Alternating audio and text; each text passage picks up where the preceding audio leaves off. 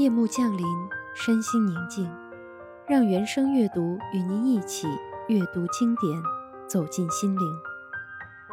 今天，让我们继续读书，人一生要读的经典第十篇《求律记》，陆里。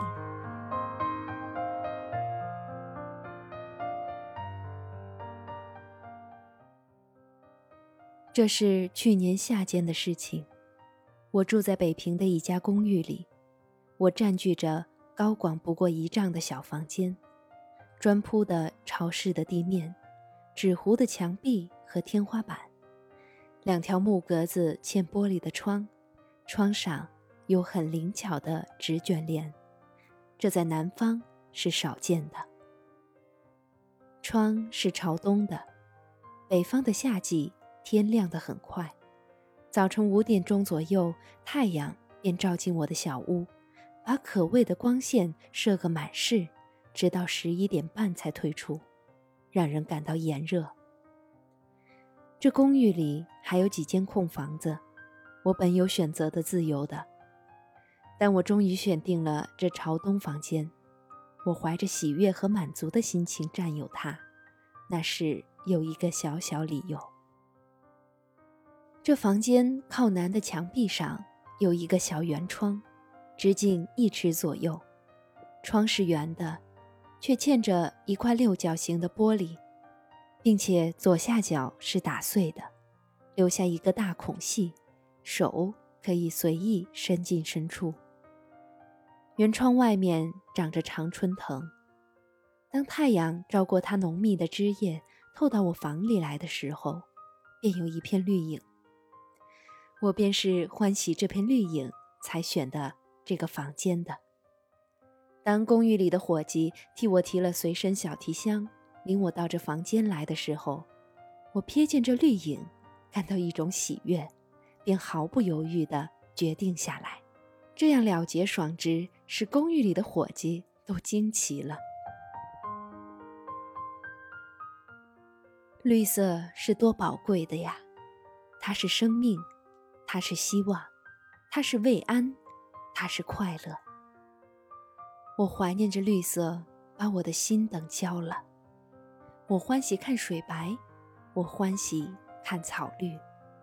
我疲累于灰暗的城市的天空和荒漠的平原。我怀念着绿色，如同涸辙的鱼，盼等着雨水。我极不狭责的心情，即使一枝枝绿。也视如至宝。当我在小房中安顿下来，我移席小台子到圆窗下，让我面朝墙壁和小窗。门虽是常开着，可没人来打扰我，因为在这古城中，我是孤独而陌生。但我并不感到孤独，我忘记了困倦的旅程。和以往的很多的不快的记忆，我望着这小圆洞，绿叶和我对语。我了解自然无声的语言，正如它了解我的语言一样。我快活地坐在我的窗前，度过了一个月、两个月。我留恋于这片绿色。我开始了解渡沙漠者望到绿洲的欢喜，我开始了解航海的冒险家望见海面飘来花草的茎叶的欢喜。人是在自然中生长的，绿是自然的颜色。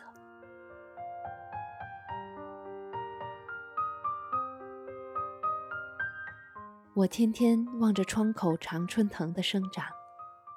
看它怎样伸开柔软的卷须，攀住一根援引它的绳索或一茎枯枝；看它怎样梳开折叠着的嫩叶，渐渐变轻，渐渐变老。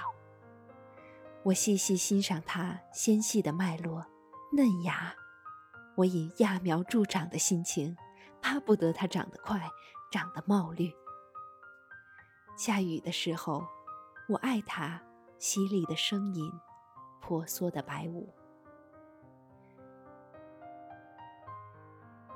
忽然，有一种自私的念头触动了我。我从破碎的窗口伸出手去，把两只浆液丰富的柔条牵进我的屋子里来，叫它伸长在我的书案上，让绿色和我更接近、更亲密。我拿绿色来装饰我这简陋的房间，装饰我过于抑郁的心情。我要借绿色来比喻葱茏的爱和幸福，我要借绿色来比喻抑郁的年华。我求助这绿色，如同忧求一只小鸟，要它为我做无声的歌唱。绿的枝条。悬垂在我的案前了，它依旧伸长，依旧攀援，依旧舒放，而且比在外面长得更快。我好像发现了一种生的欢喜，超过了任何种的喜悦。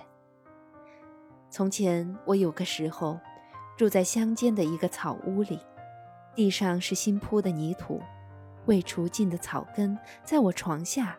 啄出嫩绿的芽苗，菌菌在地角上生长，我不忍加以剪除。后来，一个友人一边说一边笑，帮我拔去这些野草，我心里还引以为可惜，倒怪他多试试的。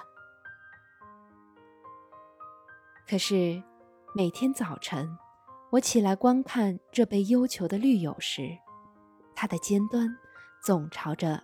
窗外的方向，甚至于一枚细叶，一经卷须，都朝原来的方向。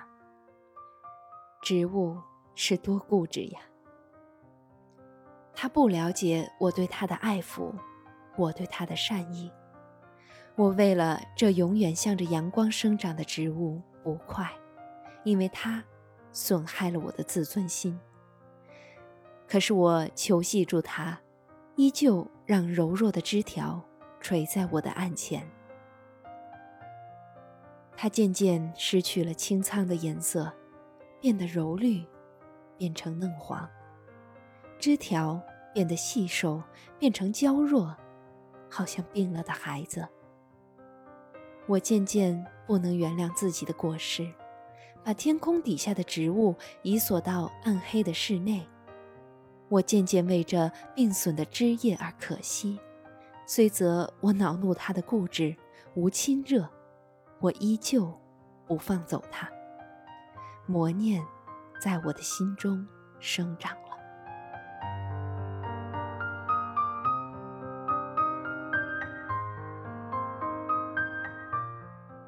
我原是打算七月尾就回南方去的，我计算着我的归期。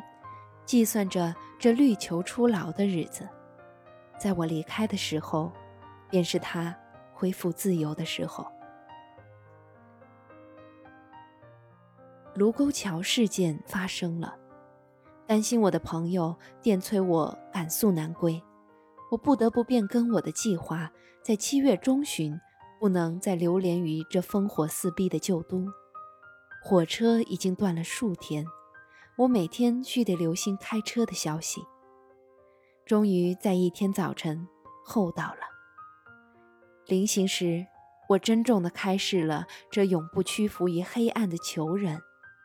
我把寿黄的枝叶放回原来的位置上，向他致诚意的祝福，愿他繁茂苍绿。离开北平一年了。我怀念着我的圆窗和绿友。